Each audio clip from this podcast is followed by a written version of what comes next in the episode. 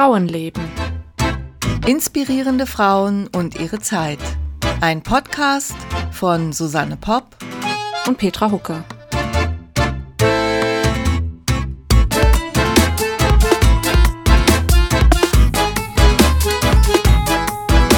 Hallo, Susanne. Ja, hallo ihr zwei. Äh, Petra nach München und mir fällt gerade auf, Sophie, ich weiß gar nicht, wo du bist. In welchem Ort in Deutschland? Ich bin in der Nähe von Dresden in einem kleinen Ort im Elbtal. Also sehr schön mit, ah. äh, wenn jetzt Tageslicht wäre, mit Blick auf die Elbe. genau. Ah, mit Blick auf die Elbe sogar. Ja, ja, sehr ja. schön. Mhm. Wie schön, schön, wunderbar. Schön, schön. Hallo auch von mir, Sophie. Ja, hallo. Schön, dass hallo, du hier Petra. bist. Und vielen, vielen Dank für die Einladung. Ich freue mich total. Das ist ja, wirklich klasse. Sehr gerne. Also ihr habt es schon gehört. Wir haben heute wieder eine Gästin. Das ist ein, eine weitere Folge in unserem, wie nennen wir das eigentlich, Autorinnen-Special in unserer. Ich glaube, so haben wir es genannt. So ja. haben wir es genannt. Also unsere kleine Mini-Reihe Autorinnen-Special im Frauenleben Podcast. So ist das. Und äh, wir wollen nicht nur mit Sophie über äh, sie als Autorin sprechen, was mich auf jeden Fall auch interessiert. So, wie bist du, warum bist du überhaupt Autorin? Sondern auch ähm, über Peggy Guggenheim heute, über die du ein, ähm, eine Romanbiografie geschrieben hast und die mich im Moment ganz besonders interessiert, weil ich nämlich zum ersten Mal in meinem Leben im Herbst in äh, Venedig war. Und da ist ja kein Weg vorbei an der Peggy Guggenheim Collection. Genau. Und genau, da bin ich schon sehr gespannt, was du mir noch so alles darüber erzählen kannst. Ja, ja, sehr schön. Dann ist bei Petra die Erinnerung am frischsten vermutlich, wenn du jetzt, du warst ja gerade erst in Venedig. Gell? Genau, ja. September. Ja, ich bin auch schon da gewesen und äh, naja, Sophie äh, Villat, also da so dein Autorinnenname und wir haben jetzt beschlossen, dass wir dich heute auch Sophie nennen. Du bist bestimmt mehr als einmal da gewesen, ja. Aber willst du vielleicht erstmal so ein bisschen was über dich erzählen? Wie bist du, wie die Petra eben schon gefragt hat? Wie bist du Autorin geworden? Wie kam das? Wolltest du das schon immer?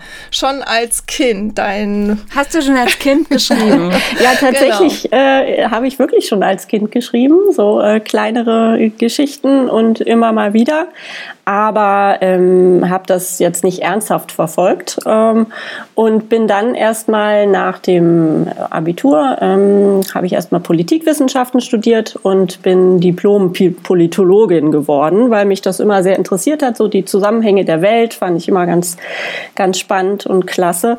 Hast also erstmal was Ordentliches gelernt? Naja, so halbwegs ordentlich. Also es ist ja bei diesen Studiengängen immer so ein bisschen die Frage, wie ordentlich ist das? Also als ich jung war, wurde man noch am besten äh, Banker, äh, so. das war was Ordentliches. Aber ich fand das eben sehr spannend und ähm, habe das gemacht und bin danach Journalistin gewesen und ähm, habe ich auch sehr gerne gemacht, für die ARD gearbeitet und so weiter. Und äh, ja, auch eine spannende Sache. Und ähm, dann kamen die Kinder und dann habe ich überlegt, so was ähm, könnte man vielleicht diese, diese Geschichten ähm, noch mal ein bisschen vorholen und noch mal ein bisschen dran arbeiten und bin dann in ein Schreibseminar gegangen, was ich ähm, sehr, sehr schön fand und was mir wirklich auch sehr, sehr weitergeholfen hat, mal zu erfahren, ja, wie baut man eigentlich Geschichten wirklich auf und so weiter. Also es ist ja, es ist ja, finde ich, eben auch wirklich ein Handwerk. Ich weiß nicht, was, wie ihr das findet, aber ich finde, man kann da relativ viele Sachen auch wirklich lernen und natürlich kommt dann die Inspiration und die Fantasie ins Spiel. Aber ich finde, es ist ein Handwerk. Was sagt ihr dazu? Also wie würdet ihr das sehen? Ja, ja, jein, ja. Also Handwerk ist ein Teil davon, aber ich glaube nicht, dass das reicht. Nee, das glaube ich auch nicht. Also man, man braucht natürlich dann trotzdem äh, Ideen und muss natürlich auch feilen und sprachlich auch irgendwie ähm, ja, auf den Weg kommen sozusagen. Aber ich finde äh, diese Schreibseminare durchaus auch sinnvoll und gut. Also muss ich sagen, habt ihr auch mal welche gemacht oder? Ja, also ich äh, mehrere äh, so eintägige oder mal ein Wochenende oder so. Und finde ich, also ich finde es auch, man äh, zieht doch meistens irgendwas raus, mal mhm. mehr, mal weniger. Hatten wir auch letztes Mal schon mit äh, Beatrix darüber gesprochen, die ja auch Seminare anbietet und so. Also ich mm, finde das schon auch definitiv gut. Mhm. Aber ähm, gerade deswegen vielleicht weiß ich auch, dass da halt manchmal Menschen drin sitzen, die jetzt nicht so das Talent haben. Die müssten dann schon sehr, mhm. sehr, sehr, sehr viel Handwerk haben, um das ausgleichen zu können, würde ich sagen. Hm. Ja, ja also ich finde schon auch da auf jeden Fall, dass das, dass es ein großer Teil Handwerk ist. Ja, äh, vielleicht sind eben da, das ist vielleicht ein Kontinuum, ne? Kann man, äh, ne? kann man nicht so so sagen. Bei manchen ist vielleicht der handwerkliche Anteil größer, bei anderen ist vielleicht der kreative Anteil äh, größer oder sagen wir mal so, vielleicht kann ein besonders talentierter Schriftsteller oder Schriftstellerin auch ohne wahnsinnig viel Handwerk auf einmal ein tolles Buch schreiben, mhm. aber kann ein, ein, ein Buch von einem untalentierten Menschen, der, der handwerklich wahnsinnig gut ist, kann das auch gut sein? Ich weiß es nicht. Also ich glaube, es ist irgendwie so ein Kontinuum. Mhm. Ähm, das, also ohne Handwerk geht es auf jeden Fall nicht. Und das ist sowas, finde ich, womit man sich manchmal auch so ein bisschen retten kann, vielleicht, ja. ja. Also, und viel Übung. Also ich glaube, es ist einfach wahnsinnig viel Übung. Also, und wenn man dafür nicht, also es ist kein Schreiben ist kein Sprint, sondern so ein Marathon. Ne? Und wenn man, wenn man da nicht die Ausdauer hat, und ja, vielleicht, vielleicht ist das auf das, jeden Fall. Ja. Vielleicht mhm. ist das das größte Talent, was man braucht. He? Ausdauer. Ich finde das auch ganz interessant, dass wir alle aus anderen Bereichen äh, zum Schreiben, also zum literarischen, belletristischen Schreiben gekommen bin, äh, sind. Susanne, du bist ja Texterin. Ja. Sophie ist äh, Journalistin, ich bin Übersetzerin und das sind ja eigentlich dann auch Berufe, richtige Berufe, in denen man das auch schon lernt, also auch schon mhm, das Handwerk das bekommt. Stimmt, ja, ja. Und man muss natürlich eine Affinität zur Sprache auch haben und äh, da auch eben und, und ich glaube auch ein, ja, einen gewissen Sinn für also oder einfach auch viel wahrnehmen um sich rum. Ne? Also äh, ich glaube, viele, manche Leute nehmen nicht so viel wahr und äh, manche nehmen viel mehr wahr oder andere Sachen und man muss dann auch versuchen, diese Sachen eben in Sprache umzusetzen. Und das ist natürlich auch eine Aufgabe, ja, auf jeden ja. Fall. Mhm. Ja, genau. Also ich würde mich jetzt auf so einem Kontinuum von äh, großes Talent und äh, Handwerk würde ich mich so bei äh, sagen wir mal, 60 Prozent Handwerk und 40 Prozent Talent einordnen. Letztens habe ich eine, eine, Biografie gesehen, so ein Biopic ähm, von Joyce Carol Oates. Also, ne, mhm. das kam, es gibt es, glaube ich, auf Art in der Mediathek oder so. Und wenn ich sowas sehe, dann denke ich, boah, das ist 90 Prozent Talent. Und dann, die konnte das einfach von Anfang an schon als ganz junge Frau. Die hat sich einfach hingesetzt und hat ihren ersten ganz großen Roman geschrieben. Und das Handwerk, das ergab sich so, habe ich dann den Eindruck. Da habe ich so das Gefühl, okay, das ist 95 Prozent äh, erstmal Talent gewesen, 5 Prozent Handwerk und mit der Zeit kommt einfach die ganze Übung dazu und so. Ne? Und ich, ich musste mir das wirklich hart, hart erarbeiten, würde ich sagen. Das meinte ich vorhin mit äh, Continuum. Ich musste noch drüber nachdenken, um das, um das selber besser greifen zu können. Mhm. Es gibt ja diese amerikanische Schule, die eben sagt, es ist alles nur Handwerk quasi ähm, und der kleine Funken äh, Fantasie muss dazu. Ganz so sehe ich es auch nicht, aber ähm, wie eben so die alte, die, die alte deutsche Vorstellung war oder die alte europäische Vorstellung, dass also das Genie an den Schreibtisch tritt und dann etwas äh, sofort produziert. Ich glaube, ganz so ist es auch nicht. Also, ne? Dass dann das die Muse diese, einen küsst. Genau, diese Vorstellung ist, äh, glaube ich, auch äh, aus der Zeit gefallen, so ein bisschen. Ja. Oder, oder ja. einen abschleckt. Hast du das nicht mal gesagt, Petra? Wie so ein, wie so ein nasser Hundekuss. Nee, ich glaube, ich glaub, das war in dem, in dem anderen Podcast, ne? Sexy und bodenständig. Ich glaube, die haben mal dieses Bild ah. gebracht. ja, da passt das gut hin, ja. Die Muse, die dich so abschlappert, wie so eine, wie so eine nasse Hundezunge. Ach. Ja.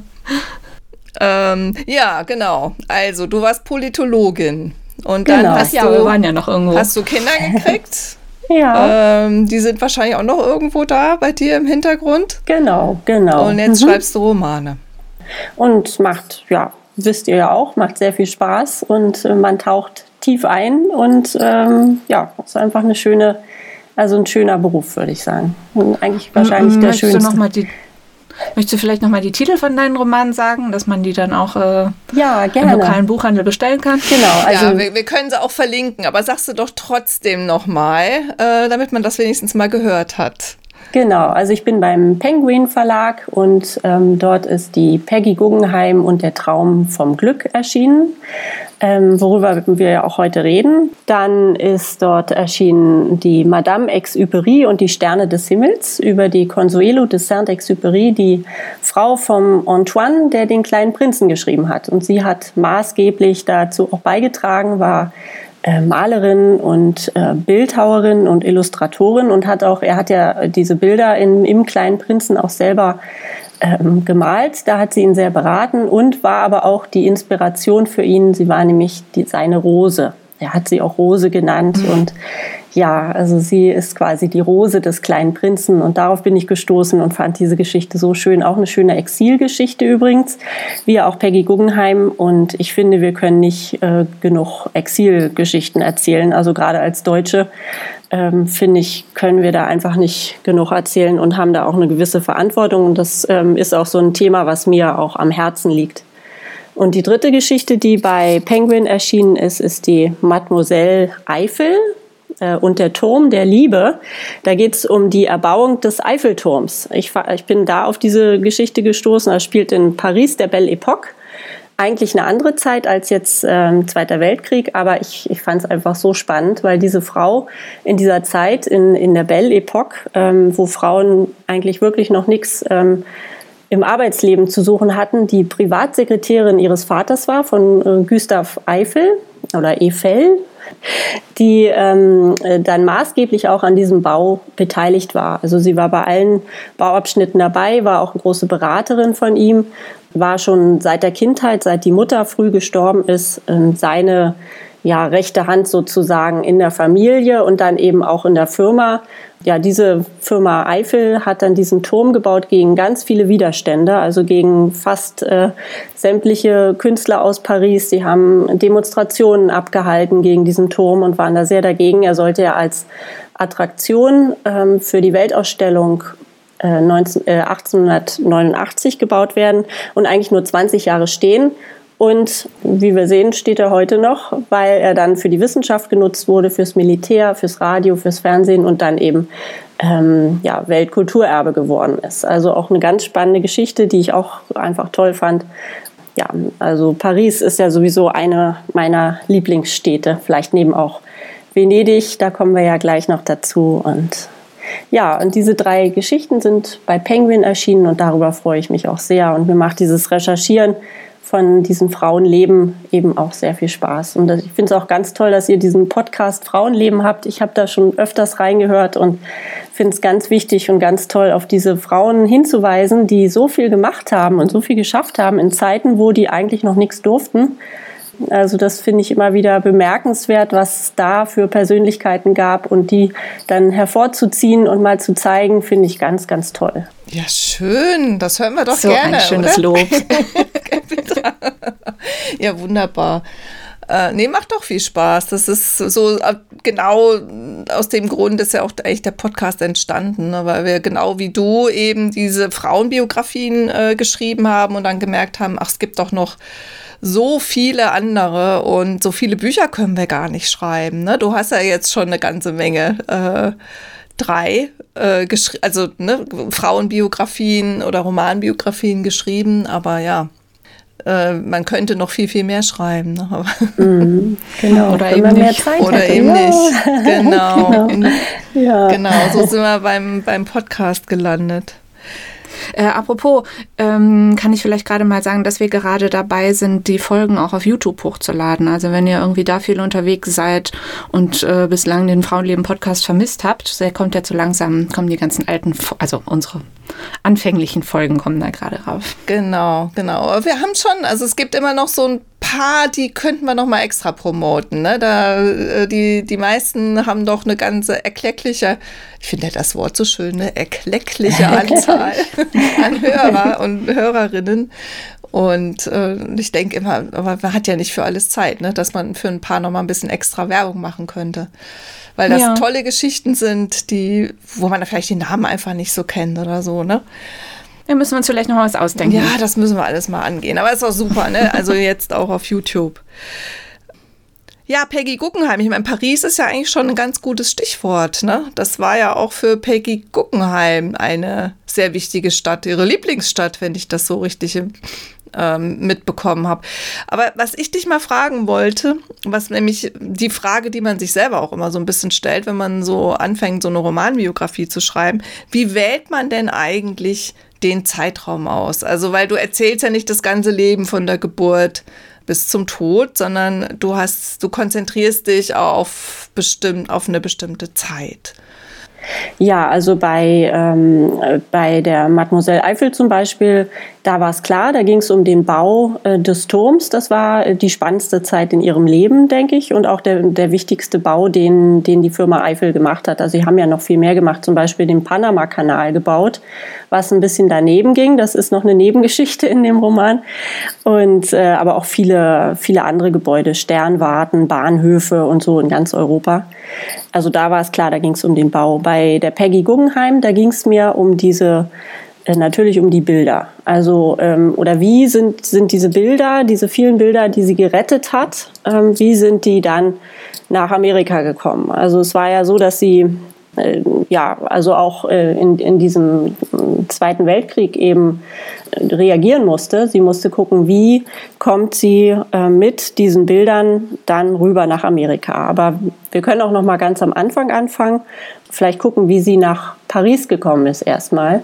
Genau, also sie kommt ja, stammte ja aus einer sehr wohlhabenden genau. äh, Familie. Genau, das war die. Also äh, Geld, Geld ist irgendwie nie ein Problem für sie. Also mindestens in deinem Roman nicht. da hat sie es immer zur Verfügung. Ja, also das war auch wirklich kein, kein Problem für sie, denn sie kam aus der Guggenheim-Familie. Die waren in Amerika mit Kupferminen reich geworden. Also die, äh, denen ging es gut. Die Familie stammte ursprünglich aus der Schweiz, aus St. Gallen. Deswegen auch der äh, wirklich authentische Schweizer Name, würde ich sagen.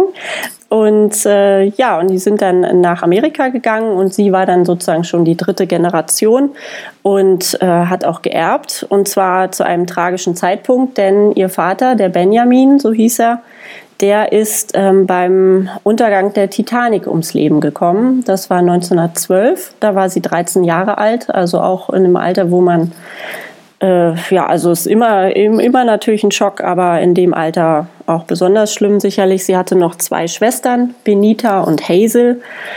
Und ähm, ja, zu dem Zeitpunkt hat sich dann der Onkel sehr gut gekümmert. Das war der Onkel Sol. So haben sie ihn immer genannt, der Onkel äh, äh Sal Salomon war das ja.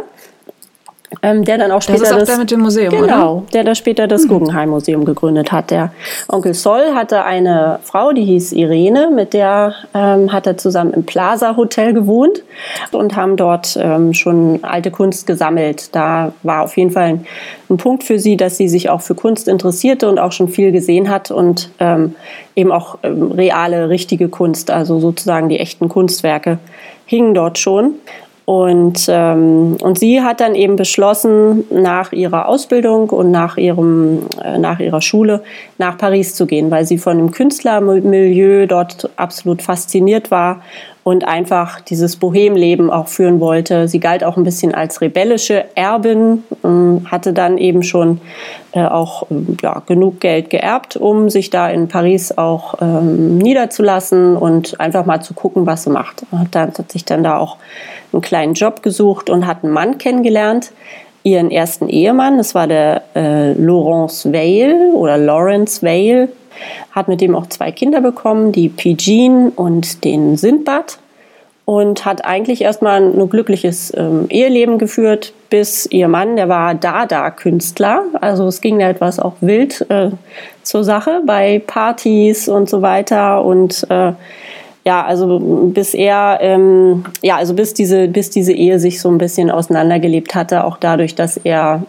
ja wild gefeiert hat und ähm, ja, es einfach dann nicht mehr gepasst hat. Dadurch sind sie dann auseinandergegangen und ähm, sind sich aber die ganze Zeit trotzdem verbunden geblieben, auch für die Kinder. Also, aber sie war dann auf sich alleine gestellt, ungefähr so. Er, er, ähm, er taucht im Roman noch auf als Vater mhm. der Kinder, genau. Ach, das, aber irgendwie ist das an mir vorbeigegangen, dass der, dass der Dada Doch, er war Künstler auch Künstler, war. genau. Was ja eigentlich auch hier in, in Zürich irgendwie eine große Rolle spielt. Hier gibt es ja dieses Kabarett Voltaire und so. Also der Dadaismus ja. ist hier ja ganz Ausgerechnet, ne? Die brave Schweiz. Aber ja. ähm, ja, aber, aber mir sind die, die Namen Strömung. aufgefallen. Ich meine, ja. sind Sindbad. Äh, ja. Weißt du da was, wie, wie, keine wie sie auf da diesen Namen gekommen nicht. ist? Das weiß okay. ich auch nicht, wie sie darauf gekommen sind. Nee, keine Ahnung. PG und Sindbad. Also es ist schon äh, ja, ja, speziell. Auch, auch ein bisschen Bohem, die Namen. Absolut, ja, genau. Ja, und da waren sie eben auch unterwegs in der Bohème und äh, sie kannte auch früher schon den Marcel Duchamp zum Beispiel, den großen äh, Künstler, der so surrealistische Sachen und abstrakte Sachen auch ein bisschen Dada gemacht hat, der so ein wirklich ein, ja, eine Koryphäe war in, in dem, auf dem Gebiet und ähm, hat auch von dem dann so autodidaktisch und mit ihm zusammen sich so in diese moderne Kunst einführen lassen, nachdem sie ja diese Bildung mit der alten Kunst äh, in, in Amerika schon erfahren hatte. Und war da auch sehr fasziniert, hat da auch viele Künstler kennengelernt schon und war also war da voll dabei in dieser Kunstszene, weswegen sie auch später die dann eben alle kannte die, die dann auch berühmt geworden sind oder erfolgreich wurden mit ihrer Kunst. Aber sie hat sie eben als, ähm, ja, als im Freundeskreis einfach erstmal kennengelernt. Ne? Wollte sie selbst auch mal Künstlerin werden? Nee, das hat sie eigentlich nicht gemacht. Sie wollte mal einen Verlag gründen. Sie hat sich so für Literatur auch interessiert und wollte eigentlich einen Verlag gründen. Und da ist sie dann aber abgekommen, ähm, weil sie auch fand, das war irgendwie dann doch zu, kleinteilig und äh, irgendwie zu kompliziert. Und da ist ja dann drauf gekommen, ach, ich interessiere mich so für Kunst, ich würde eigentlich gerne eine Kunstgalerie mal aufmachen. Und ähm, hat sich dann auch für den Standort London eher entschieden, statt Paris, weil sie dachte, dort kann man diesen steifen Engländern, die immer im Tweet rumrennen, vielleicht jetzt mal die moderne Kunst nahebringen. Anders als in Paris, wo man vielleicht gefühlt schon ein bisschen weiter war. Außerdem wollte sie natürlich auch was verkaufen und hatte irgendwie den Eindruck, in London geht das besser als in, in Paris. Und hat dann beschlossen, in London diese Galerie Guggenheim Jön aufzumachen. Wann war das? Das war, ähm, also 1937 hat sie die Idee gehabt und 1938 hat es dann auch tatsächlich im Januar war die Eröffnung ähm, auch gemacht mit einer Freundin zusammen, die ist Win. Das war ähm, eigentlich eine Buchhalterin und die kannte sich so ganz gut aus, war ihre Sekretärin und äh, Buchhalterin und hat so alles hinter den Kulissen gemanagt. Das war so ein richtiger eine Fraueninstitution, ähm, die sie da gegründet haben, eine Zwei-Frauen-Institution. Also finde ich auch absolut mutig. Ja, auch mutig, mutiger Zeitpunkt, ne? aber klar, absolut, man wusste ja. natürlich nicht, dass äh, kurz darauf ein Krieg ausbricht. Ne? Genau, ja. Und die haben sich dann eine schöne Location ausgesucht in der Cork Street 30. Das kann man auch heute noch besichtigen, da war ich auch. Ähm, allerdings das ehemalige Gebäude steht nicht mehr, da steht jetzt ein modernes Haus, aber es sind auch tatsächlich ganz viele Galerien in dieser Straße. Also ähm, es ist dann auch, ähm, sie ist da auch hingegangen, weil da schon Galerien waren und es hat sich auch gehalten bis heute. Also es ist ein Galerienstandort mit ähm, ja, zeitgenössischen äh, Künstlern, zeitgenössische Künstler werden da hauptsächlich ausgestellt. Gleich in der Nähe von der Bond Street, wenn man da mal shoppen geht, dann kann man da mal abbiegen und ähm, einmal bei diesem Burlington ähm, Center da vorbei und dann ist man schon in der Cork Street. Das ist total schön, sich das mal anzusehen, dass es da eigentlich weitergeht, auch heute noch mit diesem. Oh, es ist so Gedanken. lange her, dass ich in London war. Das, das wäre so ein, so ein wirklich, also ewig. In Paris bin ich mehrfach gewesen, aber in London war ich, glaube ich, nur einmal und das ist so lange her. Ich ja, ach, London liebe ich auch so sehr. meine, meine Freundin wohnt in London, deswegen bin ich da auch ah. öfter und das ist ah, natürlich, ah, das ist natürlich toll.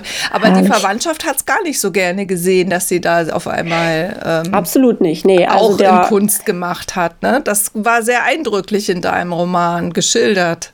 Genau, der Onkel Sol, der ja eigentlich mit Tante Irene verheiratet war, der hat dann aber eine Freundin kennengelernt. Und zwar war das die Hilla von, Rebe, äh, von Rebei, also nochmal die Hilla von Rebei zu Ehrenwiesen, also eine Deutsche. In, in deinem Roman heißt es, glaube glaub ich, immer nur Hilla. Ich glaube, den, den, Rest hast genau, du extra weggelassen. Den Rest habe ich weggelassen. genau, es war, es war seine Geliebte, die dann ähm, dort auch zu Ehren aufstieg, neben ihm sozusagen, und die ihn überzeugt hat, von diesen alten Meistern ein bisschen wegzugehen zur modernen Kunst. Und die beiden haben dann auch angefangen, junge Kunst zu sammeln, also den Kandinsky und so weiter, den haben sie sogar mal in Jena besucht, in, in Deutschland, und haben von dem äh, einiges gekauft und eben alles, also viele andere Sachen auch zusammen. Die haben dann allerdings später als die Guggenheim Journal, also 1939, ein Museum of Non-Objective Art in New York gegründet und haben darauf eben schon hingearbeitet und fanden es deswegen wahrscheinlich überhaupt nicht gut, dass die Nichte jetzt in London mit so einer kleinen Galerie in ihren Augen, mit irgendwie komischer Kunst von äh, Cocteau und so. Also Cocteau war ja ein Skandalkünstler damals. Die erste Ausstellung war auch eine Skandalausstellung in der Guggenheim Jeune. Da ähm, haben sie zum Beispiel dann aus Paris ähm, Bettlaken eingeführt, auf die er gemalt hatte. Aber er hatte explizite Szenen da drauf gemalt. Und dann gab es noch bei der Einfuhr beim Zoll Probleme, diese Bettlaken, die unbedingt in die Ausstellung sollten, äh, überhaupt nach England einführen zu dürfen. Naja, und, und es hat dann aber auch geklappt. Die hingen dann dort auch und das fanden natürlich jetzt hier Onkel Sol und, äh, und die Hiller in New York jetzt nicht also gerade gut für die Familie, dass sie jetzt sowas ausstellt. Aber hat, Cocteau, hat er sich dann scheiden lassen von seiner Frau und diese Hiller geheiratet? Oder? Nee, also soweit ich weiß, waren die die ganze Zeit auch zusammen, denn die Tante Irene taucht später dann nochmal auf. Also die war dann wieder an seiner Seite. Mhm. Ist ja erstaunlich eigentlich, dass die Hiller sich da überhaupt so einmischen durfte, ne? Weil das, also ja, also die war ja auch, war auch selber Künstlerin und war wohl so ein ziemlicher mhm. Feger. Also ich glaube, die hat einfach da, ähm, also ist sehr gut aufgetreten, würde ich mal und sagen. Und die hatten das Gefühl, den Familiennamen Guggenheim irgendwie schützen, schützen zu müssen. Genau, vor, vor dieser diese, jungen Wilden da. Vor dieser jungen so Peggy. jung war sie ja gar nicht mehr, ne? Die war ja dann schon, was heißt doch, natürlich Ende war 30 war sie, ja, Ende 30. nee, aber sie war jetzt nicht 20 oder 25, ja, sondern stimmt. sie war dann schon, ging dann schon so auf die 40 zu, ne? Genau, genau, ja. Naja, jedenfalls hat sie da mehrere tolle Ausstellungen auch in der Guggenheim Journal gemacht, die auch, auch mit Kandinsky und Tanguy, was ja dann auch einer ihrer Liebschaften dann noch war. Und während der ganzen Zeit äh, hatte sie ja auch eine Affäre noch mit dem Samuel Beckett. Den fand sie auch ganz toll, den Schriftsteller. Und ähm, das ist dann äh, nicht sehr lange gegangen, aber ähm, war auch eine, eine, schöne Episode auf jeden Fall. Ähm, und er hat sie wohl auch bestärkt, diese moderne Kunst zu sammeln und ähm, sich darum auch zu kümmern. Und ja, also es war, war auch eine schöne, schöne Affäre sozusagen. Den fand ich auch toll in deinem Buch, der mhm. ist dir echt gut gelungen. Ja, danke. ja, ich fand den auch, also war bestimmt auch ein eindrucksvoller Mann. Also wenn man sich so ein bisschen was anguckt im Internet mal über den oder eben, also ich habe ja auch mehrere Bücher über ihn gelesen und äh, ist schon ein spannender, spannender Mann auch gewesen, denke ich mal. Mhm. Ja, genau. Ja, und dann war es dann auch eigentlich ähm, mit der Guggenheim Journal aber bald vorbei, denn ähm, sie hat versucht, was zu verkaufen, aber sie hat nicht viel verkauft. Also mit anderen Worten, sie ist einfach pleite gegangen dann mit der, mit der Guggenheim Journal, war dann schnell vorbei und sie musste sich eigentlich Also die was ganze Zeit über hat überlegen. sie eigentlich praktisch ihr privates Geld da rein. Genau, hat gesteckt. währenddessen hat zum Teil auch wenn sich dann diese Kunst, also sie wollte ja, dass die Engländer, die, die etwas steifen Tweet-Engländer sich diese Kunst zum Beispiel von Cocteau übers, äh, übers Ess, in, ins Esszimmer über den Tisch hängen oder in, äh, im Wohnzimmer übers Sofa, wenn die Gäste kommen und so. Aber die wollten sich jetzt diese äh, Schamhaar-Szenen wollten sich da nicht hinhängen. Deswegen hat es nicht so gut geklappt. Ja, und da ähm, hat sie es dann zum Teil so gemacht, dass sie selber aus ihrer Ausstellung raus, anonym, damit die Künstler nicht traurig waren, äh, diese Bilder gekauft hat und so weiter. Also sie hat da dann schon ihre Sammlung angefangen eigentlich. Ähm, auch von Kandinsky, der sich gar nicht verkauft hat, komischerweise in, in England, weil, war sie auch völlig ratlos, warum das so ist. Aber hat es dann rausbekommen, ähm, weil genau zum gleichen Zeitpunkt der Onkel Sol und die Hiller in New York einen einen großen Ausverkauf mit Kandinsky-Bildern gemacht haben, die sie vorher in Deutschland gekauft hatten. Also die haben auch mhm. wirklich quergeschossen, so ein bisschen, habe ich den Eindruck gehabt bei der Recherche und haben sie auch nicht einfach gemacht. Ja. Also ob es jetzt nur an ihr lag, warum sie jetzt nun gerade diesen Verkauf gestartet hatten, keine Ahnung, aber ähm, sie waren auf jeden Fall nicht einverstanden, was die Nichte macht und haben es ja dann auch, oder auf jeden Fall hat es ja geklappt, dass diese Guggenheim Journal dann auch wieder schließen musste. Ja gut, da kam vielleicht dann auch der Krieg so ein bisschen dazwischen, ne? Ähm. Ja, na, das war noch im Vorfeld. Also sie hatte so, dann sogar okay. noch den Plan, äh, ein Museum in London zu gründen, weil sie gesagt hat, okay, mit dem Verkauf klappt nicht so.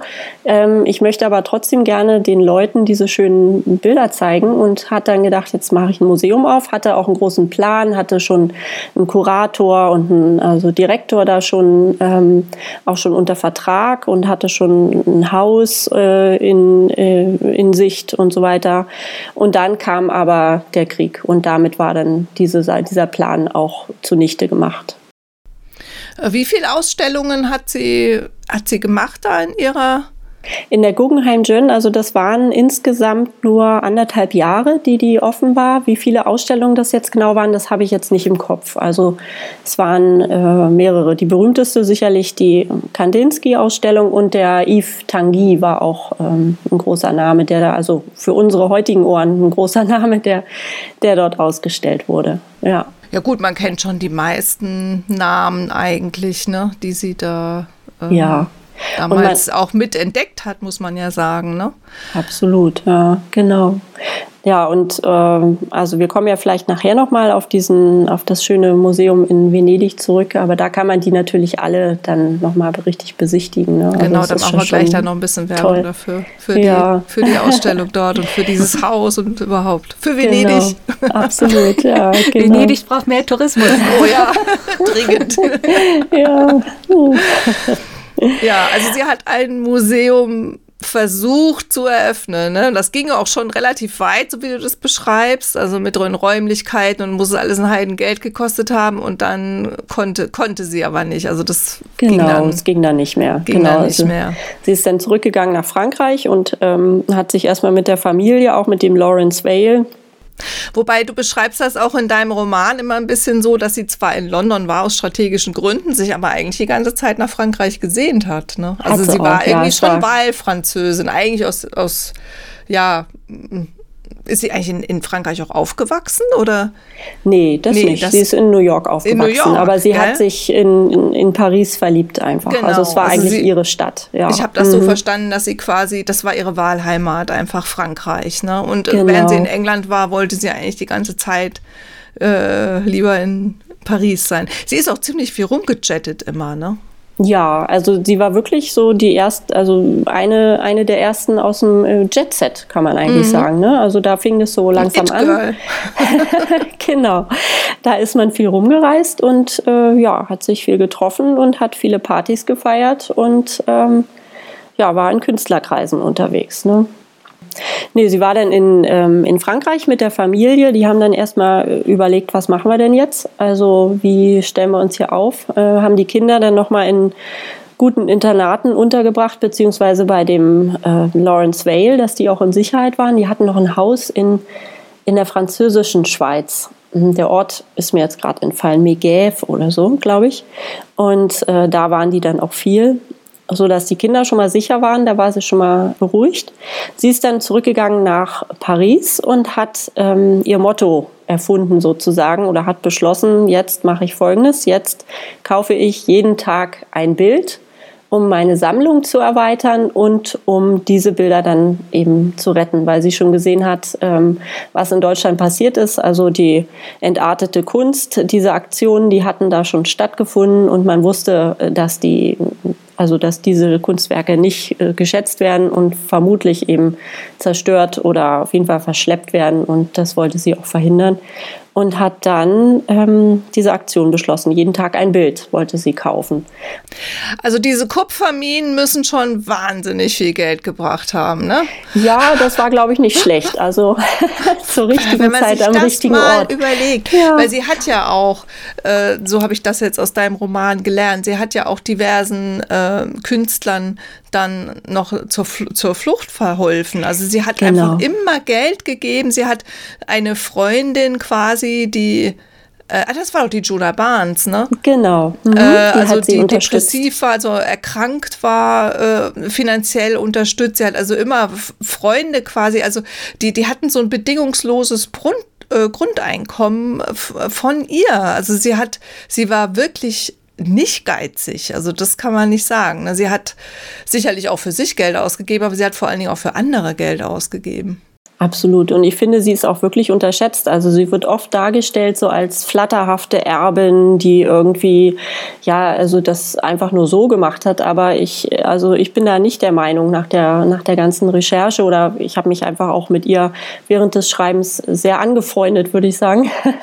Also ich würde eher sagen, sie war wirklich äh, stilsicher. Also sie war zwar autodidaktisch in dieser modernen Kunst unterwegs, aber sie war einfach stilsicher. Also wenn man sich diese diese Sammlung da in, in äh, Venedig anguckt, das ist einfach schon augenöffnend, finde ich. Ähm, ja, stilsicher und auch zielsicher. Und sie hat eben mehrere, mh, also weiß ich nicht, wie viele es genau sind, aber äh, also weit über 100 Bilder da zusammengesammelt und äh, hat die eben gerettet vor der Zerstörung oder ähm, vor dem Verschleppen. Und äh, was aber ihre wirkliche Lebensleistung ist, ist meiner Meinung nach auch, dass sie eben diese Künstler unterstützt hat, auch ähm, die Flucht von denen unterstützt hat und vor allen Dingen auch an dieses ähm, Emergency Rescue Committee von dem Varian Fry in Marseille gespendet hat. Das war ja von der amerikanischen Regierung eingesetzt, um Intellektuelle und Künstler aus Europa noch rauszuholen. Das war dann schon während des Krieges, so 1940, 1941, wurde der da eingesetzt in eine wunderschöne Villa, die Villa Herbel in ähm, Marseille. Eigentlich ein verfallenes Ding, aber ähm, richtig schön, also gut gelegen. Dort hat er gewohnt mit seinen Helferinnen. Er hatte zwei Frauen als Helferinnen ähm, zwei Amerikanerinnen und hat dort ähm, organisiert, dass diese Leute ausreisen konnten. Und ähm, es sollten ursprünglich nur 1000 Leute gerettet werden. Also für mehr hatte die amerikanische Regierung gesagt, geben wir keine Visa.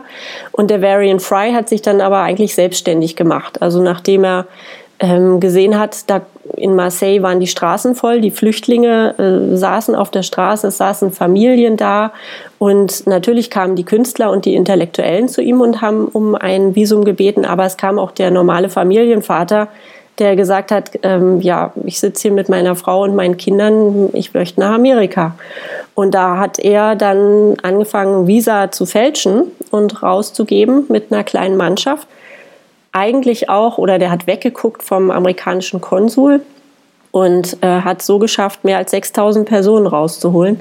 Und von den berühmten, die wir kennen, ähm, sind es eben, von den Deutschen sind es eben Hannah Arendt und Golo und Heinrich Mann, die Werfels, die Feuchtwangers, Marc Chagall und so weiter.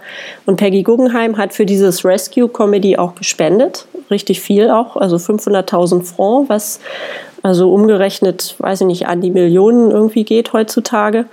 Und ähm, hat dadurch einfach auch Menschenleben gerettet und also nicht, nicht zu knapp.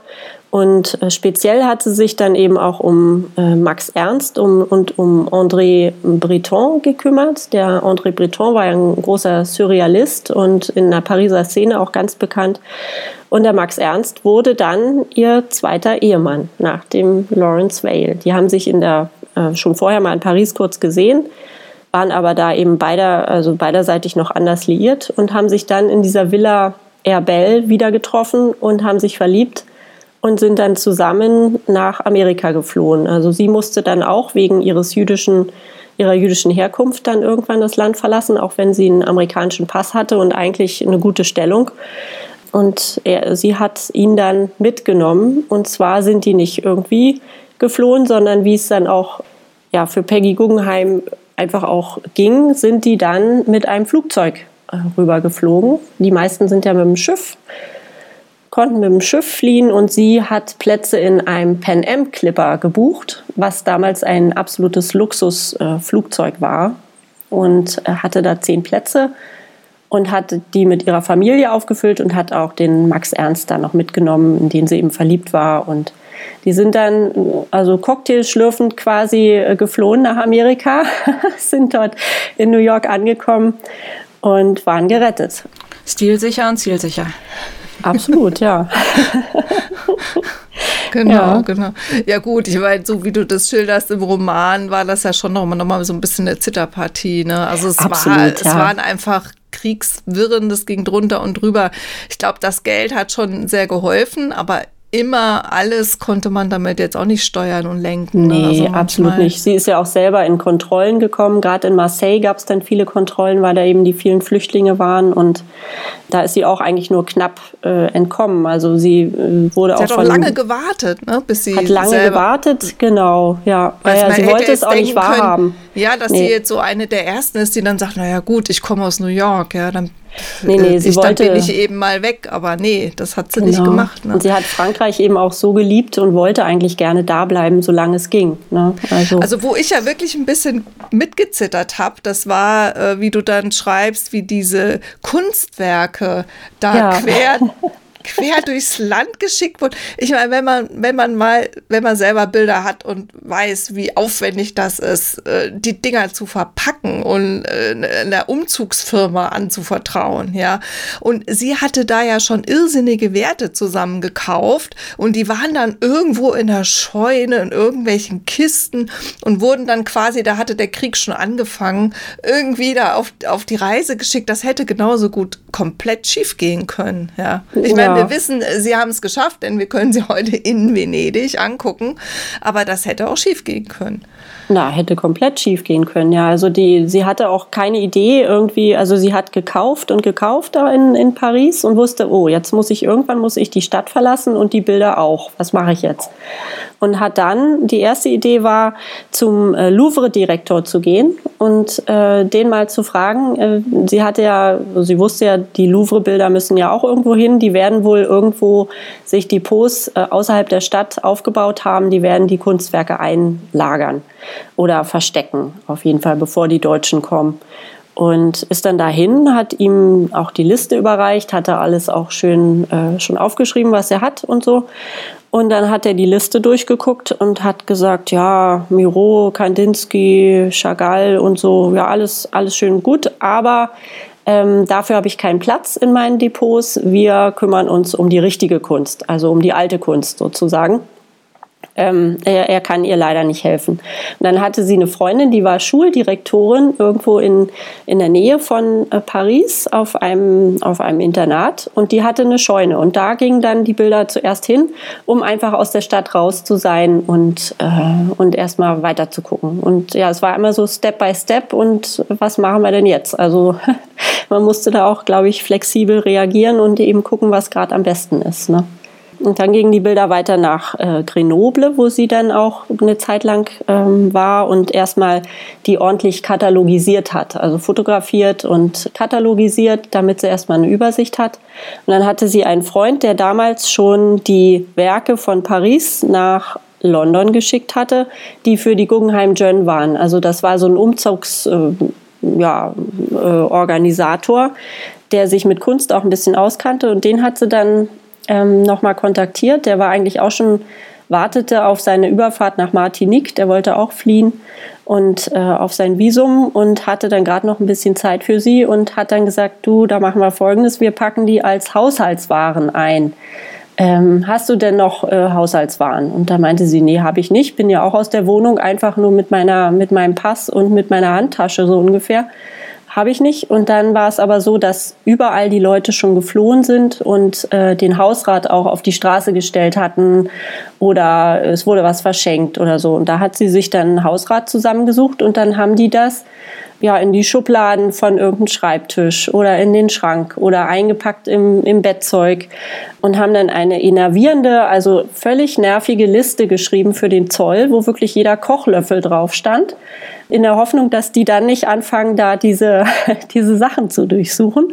Da hat sie noch ihr geliebtes Auto, was ihr auch ähm, aus der, zur Flucht äh, geholfen hatte aus Paris, als die Deutschen schon kamen Sie saß nämlich wirklich noch am, am, am Kaffeehaustisch äh, äh, in, in Paris, als die Deutschen einmarschiert sind, hat den äh, Champagner ausgetrunken und ist in den Talbot gestiegen, in ihr Auto und ist, hat die Stadt verlassen mit diesem Talbot, mit diesem Auto, was sie sehr Gibt's geliebt hat, ein Cabrio. Ein Film, ich sehe da irgendwie wirklich gerade wieder so einen Kinofilm. Das ist eigentlich eine unglaubliche Geschichte, oder?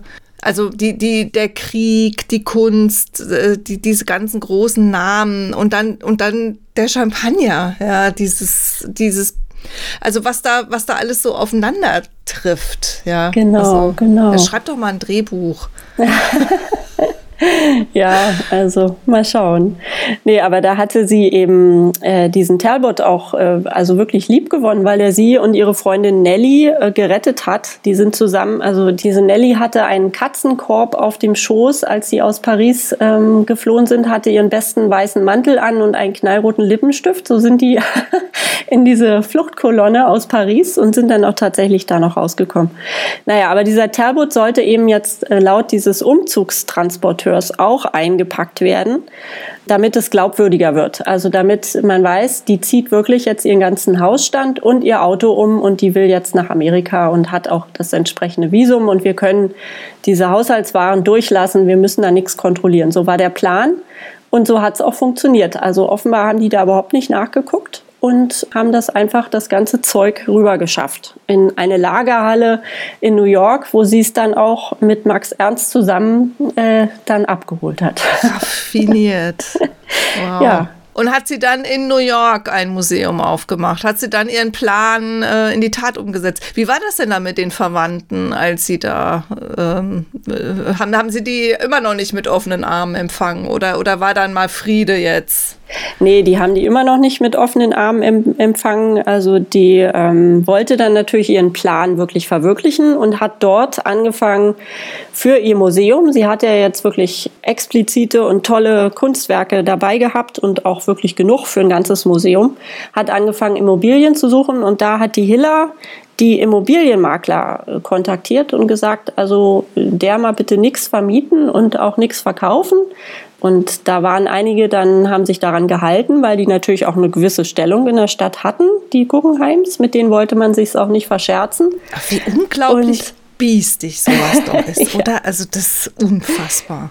Ja, und dann hat sie aber doch eben noch ähm, eine Location an der, ähm, also in der Nähe vom heutigen MoMA, da in den, in den 50er Straßen, in der Nähe vom Central Park bekommen und hat den ähm, völlig, also wirklich absolut talentierten, aber ein bisschen schwierigen Architekten Friedrich äh, Kiesler aus Österreich engagiert, der ihr das also umbauen sollte zu einem einzigartigen Museum, zu was ganz Besonderem. Und ähm, auch architektonisch sollte das herausstechen.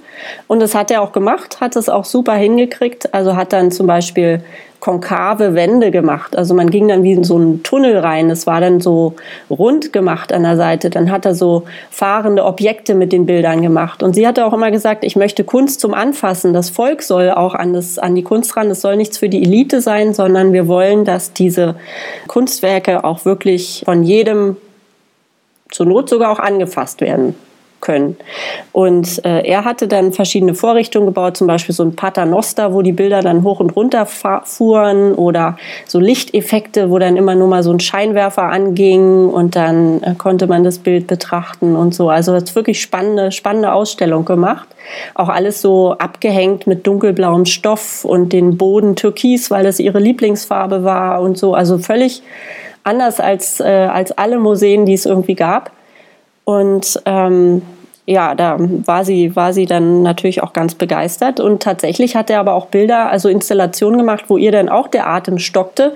Denn ähm, zum Beispiel hat er dann so Picassos und so in so eine Reihe gestellt, wie so zum, zum Durchblättern. Also man konnte die dann anfassen und dann so weiterblättern bis zum nächsten Bild. Da hat sie dann auch kurz gestutzt, ob sie das machen soll und hat auch dafür natürlich sehr viel Kritik gekriegt, ähm, weil die Leute da mit ihren Fettfingern tatsächlich rauffassen konnten.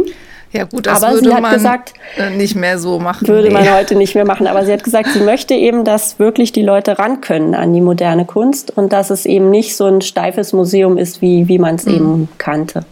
Ja gut, ich meine, heute sind natürlich viele Museen so, so äh, gemacht, irgendwie multimedial oder ähm, ne.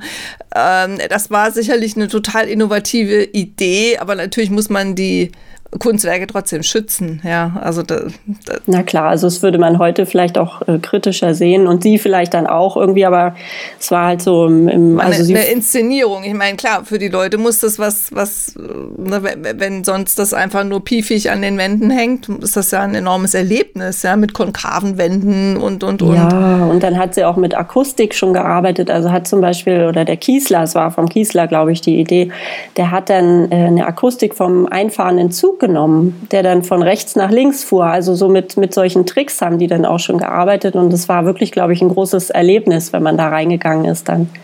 War schon, war schon wirklich was Besonderes. Und zu der Eröffnung kam dann auch der Onkel Zoll und die Tante Irene. Die sind gekommen, die Hilla nicht. Äh, Das konnte sie aber auch verkraften, dass die Hilla nicht kam, glaube ich. Ja, da gab es dann so eine kleine Versöhnung, was ja auch noch schön ist, glaube ich. Mm, Da war sie dann in der Stadt wieder angekommen. In der Stadt, wo sie eigentlich nicht sein wollte. Sie wollte weiterhin gern in Europa, in Paris sein, aber das ging eben nicht zu dem Zeitpunkt.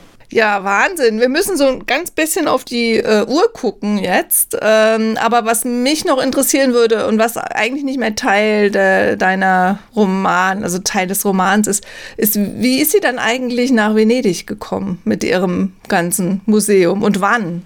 Also da ist sie Ende der 40er, 1949, äh, rübergegangen. Sie wollte eigentlich, glaube ich, erst nach Paris und ähm, hat dann aber auch wieder über Freunde und so weiter einen Kontakt da nach Venedig gehabt und ist dann, hat dann diesen Palast entdeckt, diesen äh, wunderschönen Palazzo Vernier de Leoni. Ich weiß nicht, Direkt ob am jemand Canale von euch Grande. direkt am Canale Grande. Kann jemand von euch Italienisch? Der kann es bestimmt hübscher aussprechen. Ich, ich Leider nicht, nee. Der Palast der, der Löwen jedenfalls, weil da gab es zwei Löwen im äh, Stein gemeißelt und danach äh, wurde der benannt. War auch ein unvollendeter Palast. Er sollte eigentlich mal mehrere Stockwerke haben, aber es steht ja eben nur diese eine Etage bis heute mit dem wunderschönen Garten, der kleinen Terrasse und so. Und da hat sie sich in dieses Gebäude verliebt und äh, hat dann da, ist sie da mit ihren ganzen Gemälden und mit ihren ganzen Hunden eingezogen, denn sie war dann ein, ein, eine Hundefanate und hatte im Laufe ihres Lebens irgendwie an die 50 Lhasa Terrier. Das sind diese mit den ganz langen, diese weißen Terrier mit den ganz langen Haaren. Ja, und hat dann dort gelebt und hat dann auch diese Bilder zugänglich gemacht und da zum Teil ausgestellt. Ja, liegt jetzt dort auch äh, begraben im Garten. Ähm, da kann man ihre ja, ihren, ihren Grabstein sehen und neben ihr liegen auch am Grabstein zu erkennen zwölf, nee, 14 von ihren Lhasa-Terriern. genau, im Garten in Venedig. Und ja, ein, ein wunderschöner Palast, also auf jeden Fall mal einen Besuch wert. Habt ihr ja auch, ihr habt es auch genossen dort, oder? Hat sie da gleichzeitig gewohnt und die äh, Gemälde ausgestellt? Ja. Oder kam das erst nach ihrem Tod? Nee, ähm, sie hat, glaube ich, schon einige Tage gehabt, an denen sie dann aufgemacht hat, sozusagen. Also nicht permanent. Es war kein, kein Museum in dem Sinne, aber sie hat dann schon ab und zu mal ähm, ja, Publikumsverkehr auch zugelassen.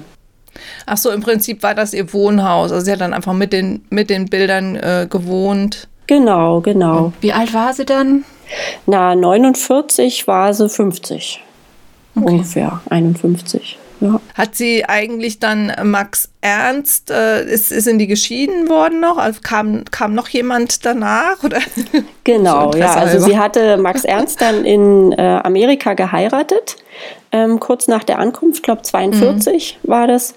Und äh, hatte dann ja ihre, ihre ähm, Art of the Century Galerie eröffnet, so wunderbar und wirklich schön und hat dort wechselnde Ausstellungen gehabt, unter anderem eine äh, sehr innovative damals ähm, eine Frauenausstellung, wo sie nur Künstlerinnen ausgestellt hat, unter anderem die ähm, Carrington, das war die, das war die, die Ex-Frau von dem äh, Max Ernst oder seine, seine letzte Geliebte sozusagen in in Europa und auch eine Frau, die hieß äh, Dorothea Tenning, die auch ganz, also wirklich wunderschöne, äh, wunderschöne Kunst auch gemacht hat. Unter anderem auch Frida Kahlo war da vertreten, also richtig, ähm, richtig eine tolle Frauenausstellung mit, ich weiß gar nicht, über zehn Künstlerinnen hat sie dort gemacht. Und ähm, ja, und der Max Ernst war dann natürlich auch bei der Eröffnung und so weiter im ganzen Prozess auch eingebunden und hat dann die Dorothea Tenning kennengelernt. War, glaube ich, Anfang 30 oder so, hat sich in die verliebt und dann haben die sich, glaube ich, 1943 schon wieder scheiden lassen. Ja. Mhm. Also danach sie, war sie dann äh, Single sozusagen. Danach offiziell. war sie Single. Also ja, also sie hatte, genau. Und Hunde. Und, Hunde. und, und Liebhaber hatte Und sie. Liebhaber, genau. Ja. ja. Genau, und ähm, auch noch interessant, die, ähm, die Tochter, die Pigine, ist dann auch Künstlerin geworden, ist auch international ausgestellt worden, also war auch sehr begabt.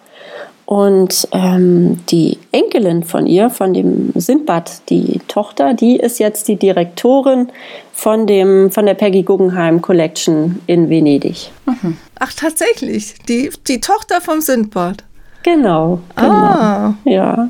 Und nach ihrem Tod 1979 hat äh, Peggy dann auch ihre Sammlung ähm, und auch den Palast an die Foundation Guggenheim gegeben. Also das heißt, diese ganzen Guggenheim-Museen in äh, New York, Bilbao und eben auch Venedig, die werden jetzt alle zentral auch verwaltet und sind in dieser Foundation mhm, mhm. aufgegangen. Ja, und in in äh, New York, da gibt es ja diese, das wie so eine Schnecke gebaut ist, ne? Genau, das ist das mhm. berühmte Guggenheim Museum. Ja, und da, da, da hatten sie sich schon wieder versöhnt, als das gebaut wurde. Also das, äh, das ist, weil trägt ja nun auch den Namen Ja, naja, nicht so richtig, aber sie war dann auch mal eingeladen dort und hat dann mhm. auch Leihgaben rübergegeben mhm. und so weiter. Mhm. Also die hat dann aber auch gesehen, ähm, die Kunst wird einfach gut verwaltet dort ja. und ist gut ja. aufgehoben und ist der beste Weg, ihre Sammlung auch unterzu unterzubringen dann mhm. und äh, zu wissen, dass, dass es der Sammlung dann gut gehen wird. Genau, weil das ist natürlich auch ein Tipp, wenn man mal in New York ist, muss man auch da Absolut. mal hingehen, schon allein wegen dem Gebäude.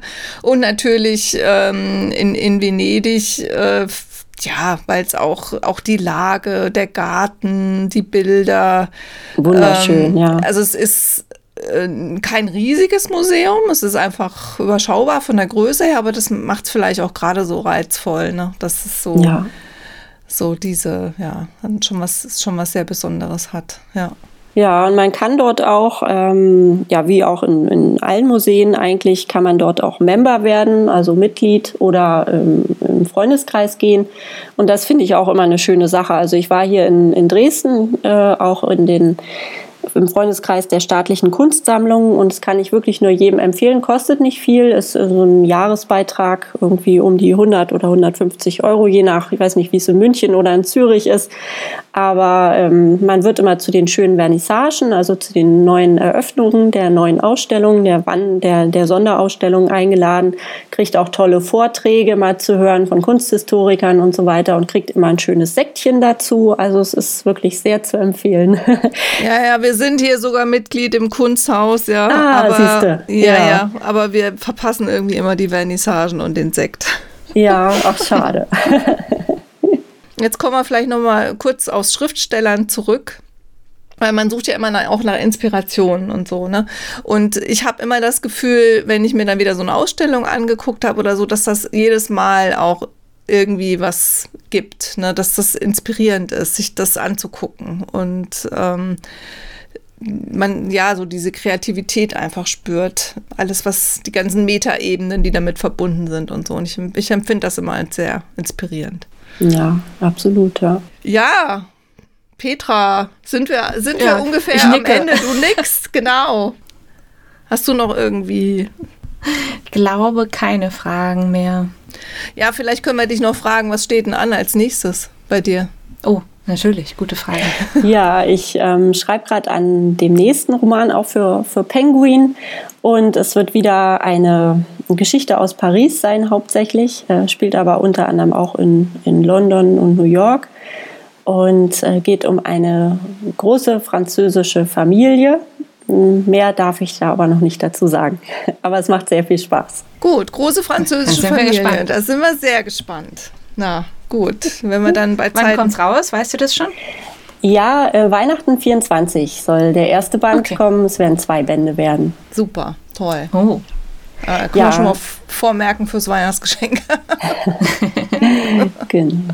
Ja, ne, ich wollte mich auch noch mal ganz, ganz herzlich bedanken für die Einladung. Es hat ganz, ganz viel Spaß gemacht. Und wie gesagt, habe ich ja vorhin schon mal gesagt, also ich finde, dass diese Frauenleben wirklich wirklich ganz, äh, ganz schön, dass ihr das so macht und dass man da so viel dann immer erfahren kann und eben auch erfahren kann, dass Frauen in der damaligen Zeit schon so mutig waren und so viel geschafft haben und äh, ja, und äh, einfach auch einen inspirieren bis heute.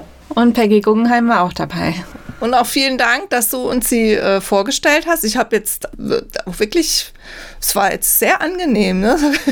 Ja, ich habe bei 48 Minuten auf die Uhr geguckt und dachte, hm, das ging jetzt aber schon lange, es war so spannend. Nee, die, die, die Geschichte ist einfach auch un unglaublich spannend. Eine tolle Frau und ja, vielen Dank, dass du sie uns vorgestellt hast.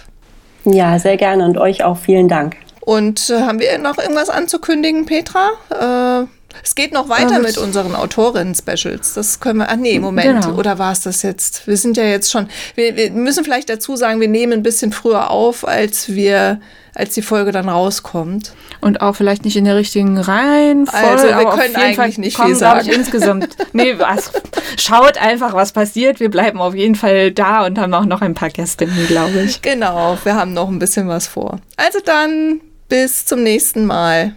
Bis dann. Dankeschön, Sophie. Danke, ja, danke euch. Tschüss. Tschüss. Tschüss.